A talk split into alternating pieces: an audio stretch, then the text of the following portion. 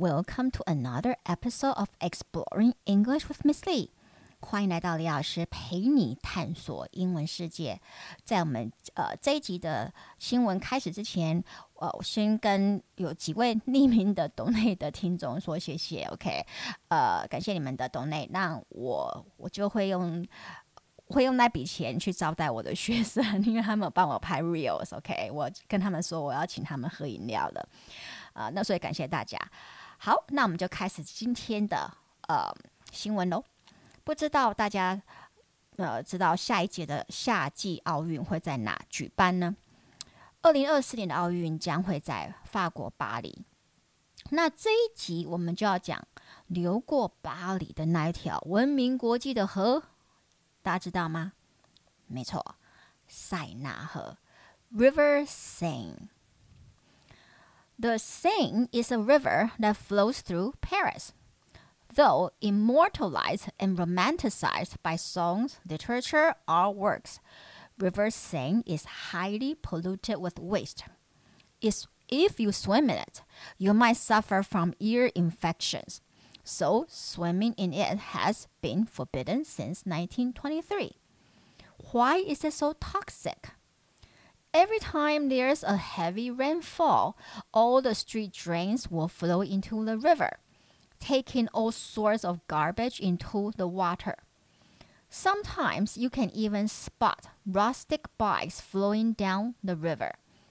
The city government decided to clean up the river by building an enormous underground water tank, which will be equivalent to 30 Olympic sized pools. The tank will be used to capture rainfalls so that waste will no longer flow into the river. The goal of this cleanup project is to make River Seine clean enough to swim in it during the Olympic Games. So, the same River, the Seine is a river that flows through Paris. Paris。我们说塞纳河就是那一条流过 flows through Paris 巴黎的那条河。Though immortalized and romanticized，虽然它被 immortalized 就是被不朽化，还有 romanticized，然后被浪漫化，被什么什么不朽化和浪浪漫化呢？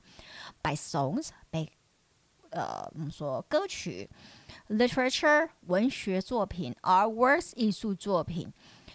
River Seine is highly polluted with waste。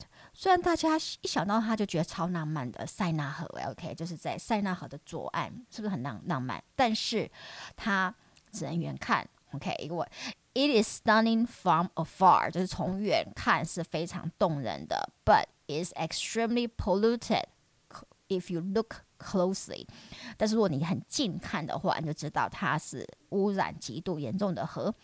It's highly polluted with waste，里面很多的垃圾了。OK，if you swim in it，如果你要跳进去里面河河里游泳的话，you might suffer from ear infections，你可能会得得到耳朵发炎，OK，或者耳朵感染。 So swimming in it has been forbidden since 1923. 所以在塞纳河里面游泳是从一九二三年 since 1923 it has been forbidden 就已经被禁止了。OK，所以你就知道它有多毒了。OK，why、okay? is it so toxic？为什么会这么毒呢？Well。Every time there's a heavy rainfall，因为每次只要有下大雨，all the street drains will flow into the river 所有街的下水道，OK，它会直接流入排入河河里面，taking all sorts of garbage into the water，把所有种类的垃圾都带入水里河里。Sometimes you can even spot rustic bikes flowing through the flowing down the river。有时候你甚至可以夸张的看到 rustic bikes 生锈的脚踏车就从河上这样一路的流下来了。OK，就河流正你正在那边很浪漫的，就是站在河边就看到一台生锈的脚踏车这样流过来。OK，so The city government decided to clean up the river，所以市政府就决定要大力的清洁、清除这条河嘛。OK，就像之前的爱爱河重置。OK，by、okay? building an enormous underground water tank，借由盖一个 enormous 很巨大的 underground water tank，很巨大的地下水缸嘛，或者水池。OK。 Which will be equivalent to thirty Olympic-sized pools。这个水池将会等同三十个奥运大小、奥运比赛使用大小的游泳池的大。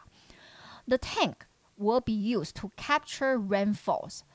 所以这个水池会用来干嘛？它会用来呃抓住，OK，就接住雨水。so that waste will no longer flow into the river。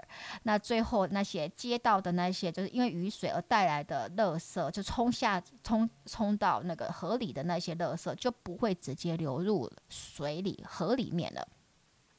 The goal of the cleanup project is to make River Seine clean enough to swim in it during the Olympic Games，那这个 Clean Up Project 这个清洁、清除塞纳河的计划的最终的目标 is to make River Seine 是要让塞纳河 clean enough 够干净 to swim in it 能够在里面游泳 during the Olympic Games 在就是下一届就是一年后的 one year from now 一年后的夏季奥运。